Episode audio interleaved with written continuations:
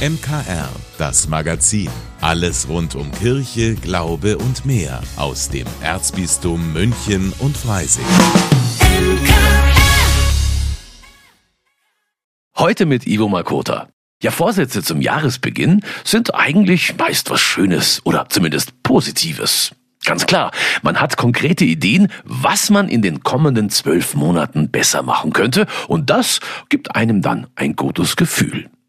Wir haben uns mal umgehört, welche Vorsätze denn Sie eigentlich für ein gelungenes 2024 haben. Oh, mei, mir geht's so gut. Ich muss jetzt direkt überlegen. Der Vorsatz ist Achtsamkeit, bewusst alles wahrnehmen und gesunde Ernährung. Also alles ein bisschen verfeinern sozusagen. Ich habe mir vorgenommen, mir gar nichts mehr vorzunehmen. Denn all das, was ich mir sonst immer vorgenommen habe, setze ich nicht um. Folgedessen habe ich gar keine Erwartungen oder Absichten. Nein. Also ich war jetzt lange selbstständig und ich möchte eigentlich jetzt den Weg zurück ins Angestelltenverhältnis. Einfach weil es äh, rotiert so wie, wie so ein Hamster. Also ich habe mir vorgenommen, dass ich, dass ich ein bisschen mehr, also für meine Prüfungen, weil wir machen Abschluss, dass ich da gut lerne und dass ich halt mehr lesen werde und ein bisschen mehr wieder mit Sport anfangen. Eigentlich ähm, für die Familie da sein, schauen, dass der Kleinen gut geht und das Wichtigste ist, dass man gesund bleibt. ich nehme mir nie was vor. Ich mache das einfach immer gleich. Ich brauche kein neues Jahr, um mir das dann vorzunehmen, nicht warten. Noch erfolgreicher sein mit meiner Firma. Das habe ich mir vorgenommen. Also ich denke, dass es im Kleinen beginnt, dass man in der Familie schaut, dass da Frieden herrscht. Und mein Motto, ich bin jetzt auch schon über 50, ist eigentlich immer mehr, dass man wenn Zwistigkeiten sind, nicht alles vergessen muss, aber man müsste alles verzeihen. Ja, und in diesem Sinne, gutes Umsetzen, gutes Durchhalten und ein gutes neues Jahr. Wenn es um Veränderungen für den Klimaschutz geht, sind die Meinungsverschiedenheiten der Bürgerinnen und Bürger enorm. Stichwort Heizungsgesetz oder Verbrenner aus. Meine Kollegin Gabi Hafner hat für ihren Podcast Einfach Leben mit einem Team gesprochen, das mit Bildern eine sinnlich erfahrbare Vision für das Jahr 2045 geschaffen hat. Da kann man sich zum Beispiel anschauen, wie der Marienplatz in Zukunft so aussehen könnte. Bäume auf dem Marienplatz und grüne Inseln. Der alte Peter trägt ein Solardach. Viele andere Dächer sind grün und bieten luftige Plätze und Raum für Gemüsebeete. Wie utopische Wimmelbilder wirken die Zukunftsbilder, die der Think Tank Reinventing Society entwickelt hat. Mit Schwerpunkt auf Nachhaltigkeit und viel mehr Raum für Menschen. Stella Schaller und das Team möchten eine mögliche Zukunft jetzt schon greifbar machen. Genau in solchen Zeiten ist es wichtig, ein inneres Zielbild zu haben oder eine Art Leitstern, der Lust macht und der zeigt, wohin wir uns entwickeln könnten und warum sich das auch lohnt, diesen Weg einzuschlagen. Und das wollten wir eben greifbar und erfahrbar machen, weil ganz häufig diese Debatte um unsere Zukunft sehr, sehr abstrakt bleibt oder auch sehr negativ ist. Also wir sehen in den Medien sehr viele Krisen und Katastrophenbilder und dem wollten wir etwas entgegensetzen. 2045 ist das Jahr, in dem Deutschland verbindlich seinen CO2-Ausstoß auf Null bringen will.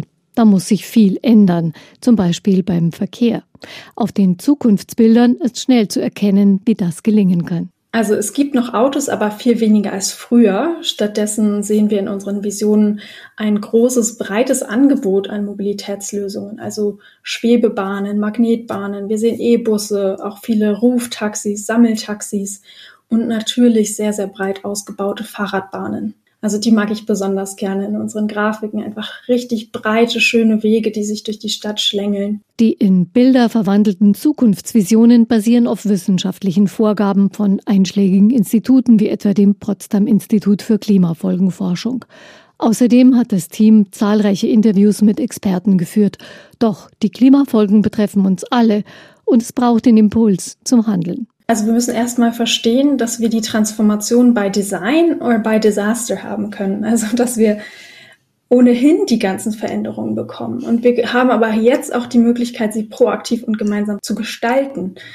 Und je mehr Menschen sich dabei einbezogen fühlen und Ideen beisteuern können, desto besser. Eine Gesellschaft, die sich ein Stück weit neu erfinden muss, braucht dafür auch viel Austausch und Diskussion und neue Kompetenzen dass wir konstruktiv in Dialog sein können. aber auch so Dinge wie systemisches Denken. Wir sind in einer unglaublich globalisierten, komplexen Welt und da ist systemisches Denken eine ganz wichtige Zukunftskompetenz. Und so gibt es in unserer Vision eben auch neue Schulfächer, die einen ausstatten für die Herausforderungen dieses Jahrhunderts. Letzten Sommer haben wir in München erlebt, dass schon wegen einiger vorübergehend entfernter Parkplätze Nachbarschaftskriege entstehen können. Stella Schaller betont, wie wichtig es ist, möglichst viele Menschen mit einzubeziehen in Veränderungsprozesse. Also egal, mit wem man spricht, egal wie verhärtet vielleicht die Fronten sind, alle Menschen wollen eigentlich gesehen werden und haben oft auch gute Ideen und niemand möchte den Weltuntergang. Meistens möchten Menschen ihren Kindern eine bessere Welt hinterlassen. Und es gilt, Räume zu schaffen und Moderationsformate einzusetzen, die das Positive im Menschen ansprechen, diese innere Flamme lebendig machen die Zukunft, sie kommt sowieso, aber jetzt haben wir es in der Hand, sie gut zu gestalten. Wie es gelingen kann, ohne dass Wutdebatten und Parolen die Oberhand gewinnen, welche konkreten Lösungen es heute schon gibt für ein nachhaltiges Leben, ja das und mehr hören Sie heute Abend in der neuesten Folge von Einfach Leben, gleich nach 19 Uhr nach dem Gottesdienst, hier bei uns im MKR und natürlich jederzeit als Podcast unter dem Stichwort Einfach Leben MKR. Das neue Jahr hat gerade erst begonnen und die letzten Tage der Rauhnächte brechen an, in denen es vor allem zurück zu den Ursprüngen geht. Aber worum geht's eigentlich ganz genau bei Rauhnächten und welche Rituale gibt es? Das weiß meine Kollegin Pauline Erdmann. Pauline, was sind denn eigentlich erstmal die Rauhnächte und worum geht's denn da genau? Hallo Ivo, als Rauhnächte werden die Nächte von Heiligabend bis Dreikönig am 6. Januar bezeichnet. Wobei man da auch sagen muss, dass von Region zu Region das auch ein bisschen unterschiedlich sein kann. Es ist die Zeit des Übergangs und es heißt, dass die Grenzen von der normalen und der spirituellen Welt verschwimmen. Auch steht in dieser Zeit die Pforte der Anderswelt, wie es in den Sagen heißt, offen. Der Grundgedanke während den Rauhnächten ist die Rückbesinnung auf die Ursprünge. Deshalb wird sie auch als die Zeit der Entscheidung bezeichnet, in der sich die Zukunft deuten lässt. Das klingt jetzt alles ziemlich mystisch. Jetzt hast du ja schon eben erwähnt, dass es da viele Bräuche und Aberglaube gibt. Kannst du uns da ein paar Beispiele nennen? Klar, also ich glaube, einer der bekanntesten Bräuche ist wohl das Ausräuchern des Hauses und der Stelle. Das wird gemacht, um die Geister und Dämonen zu vertreiben und die Wohnungen zu reinigen. Vielleicht kommt dir das ja auch bekannt vor, denn im Christentum haben wir ja den Weihrauch an drei König. Und ja, jede Nacht steht für einen Monat und eine Aufgabe. So ist zum Beispiel die Nacht vom 3. auf den 4. Januar der November. Und da heißt es, dass man dankbar sein soll für das, was ist. Auch soll man zum Beispiel während der Zeit Kerzen im Dunkeln aufstellen und an Silvester viel Lärm machen, um die Geister zu vertreiben. Daher eben auch die Böller und die Weihnachtsbeleuchtung. Eins noch, die Wäsche. Die soll übrigens während dieser Zeit nicht aufgehangen oder gewaschen werden, weil sich Dämonen darin verfangen können oder sogar klauen und sie dann als Leichentuch für den Besitzer verwenden. Ja, das klingt teilweise schon ziemlich gruselig. Aber wenn ich den Begriff Rauhnacht höre, dann kommt da bei mir auch so ein, ja, ich würde mal sagen, ungemütliches Gefühl auf. Wo hat denn der Begriff seine Ursprünge? Also ja, vermutlich von dem Begriff Ruch. Und das heißt so viel wie haarig oder wild. Das könnte sich auch auf die Perchten beziehen, die in dieser Zeit unterwegs sind. Das sind Gestalten mit richtig gruseligen Tiermasken, vielen Hörnern und Glocken, die lautstark das Böse und den Winter austreiben. Frau Percht, so heißt es, soll die Göttin der Rauhnächte sein und darauf achten, dass die Menschen nicht arbeiten und zur Ruhe kommen. Boah, jetzt bin ich ja gespannt, was in dieser Zeit noch alles auf mich zukommt und vielleicht probiere ich ja auch den einen oder anderen Brauch für mein Glück im kommenden Jahr. Vielen Dank, liebe Pauline. Was war im vergangenen Jahr Ihr Lieblingsbuch? Ich muss Ihnen ehrlich gestehen, ich könnte das gar nicht beantworten, weil ich da gleich drei oder vier Favoriten hätte. Meine Kollegin Gabi Hafner liest deutlich mehr als ich und hat für 2023 trotzdem einen ganz klaren Favoriten. Und zwar einen Roman, der auch in den Verkaufslisten ganz weit nach oben geklettert ist und die Geschichte einer toxischen Beziehung erzählt. Mehr dazu jetzt in ein Buch, unserem Lesetipp der Woche. Mein Buch diese Woche war mein Lesehighlight des Jahres 2023. Im Oktober habe ich mitgefiebert bei der Entscheidung zum Deutschen Buchpreis, denn mein Lieblingsroman Muna von Theresia Mora stand auf der Shortlist und viele Kritiker hatten sich für den Roman stark gemacht. Das hat nicht geklappt. Ihren neuen Roman Muna würde ich aber jederzeit nochmal lesen, denn er hat mich gefesselt und eine Lesesucht ausgelöst, wie ich sie nicht mehr so oft erlebe. Die Handlung. In Muna oder die Hälfte des Lebens lässt die Autorin ihre Hauptfigur erwachsen werden, ihre Ambitionen und Träume entdecken, kleine Erfolge feiern, scheitern, aber eins nie aufgeben, ihr großes Projekt. Und das ist die Liebe zu einem Mann und der Traum von der glücklichen Familie. Ein Traum, der zum Drama wird und eigentlich fast zur Tragödie. Dramen sind ihr vertraut, denn Munas Mutter ist Schauspielerin am Stadttheater von Jüris. Muna ist quasi im Theater aufgewachsen. Sie fühlt sich zu Hause mit Menschen, die mit Texten arbeiten. Jetzt, mit 18, hat sie bei der Zeitung hospitiert und arbeitet beim Magazin. Dort traf sie auch Magnus, den Mann, in den sie seit sechs Monaten verliebt ist. Er ist Lehrer und deutlich älter als sie. Meist fühlt sie sich ignoriert von ihm. Nach einer Redaktionsfeier begleitet er sie nach Hause und kommt mit rauf. Am nächsten Tag fährt er über Ungarn nach Rumänien in die Ferien und kommt nicht mehr zurück, denn es ist Juni 1989 und in Ungarn geht die Grenze zum Westen auf. Muna geht nach Berlin zum Studium und schreibt Briefe an Magnus, für die sie keine Adresse hat. Die Jungs nennen sie Marilyn, denn sie ist eine spektakuläre Blondine mit vollbusiger Figur. Nur fühlt sie sich nicht so spektakulär. Zu ihrem Körper hat sie ein ambivalentes Verhältnis, denn sie hat oft beobachtet, wie ihre Mutter das Äußere einsetzt für den Erfolg. Der umschwärmte Dozent aus Schottland jedenfalls beginnt ein Verhältnis mit ihr. Dann bekommt sie ein Stipendium für London, danach für Wien. Über einen Dozenten gelangt sie in intellektuellere Kreise, arbeitet nun für ein Forschungsprojekt über Autorinnen in der Monarchie und findet eine Art Ersatzfamilie. Mit der Wiener Clique reist Muna nach Berlin und dort, bei einer Aufführung der Festwoche, sieht sie ihn nach sieben Jahren wieder, Magnus.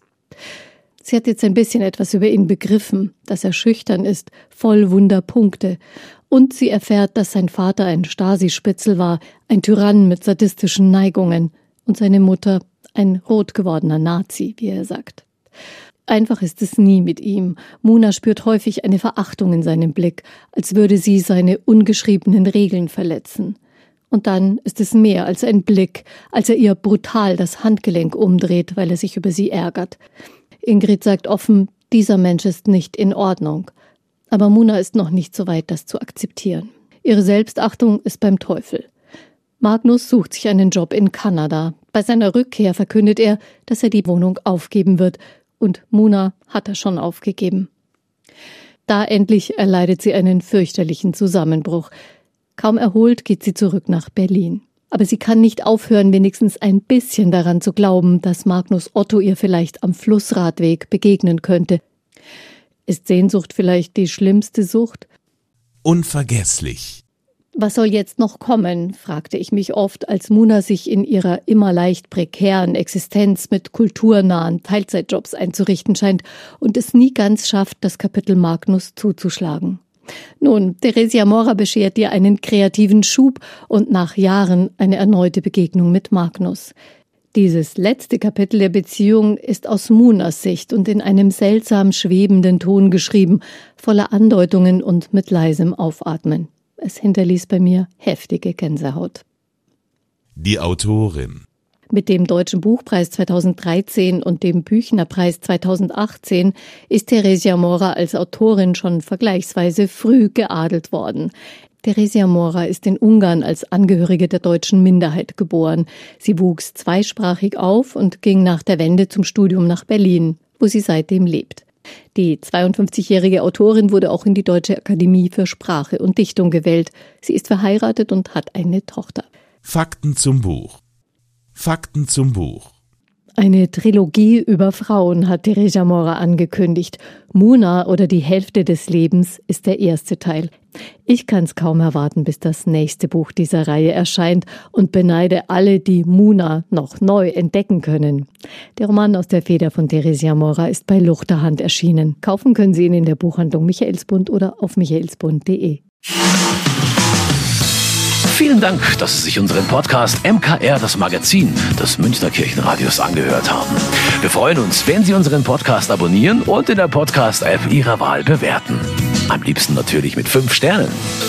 Wir haben auch noch viele andere schöne Podcasts. Diese finden Sie unter münchnerkirchenradio.de und überall, wo es Podcasts gibt. MKR. Wir machen Ihren Podcast. MKR. Mehr Tiefgang für den Süden.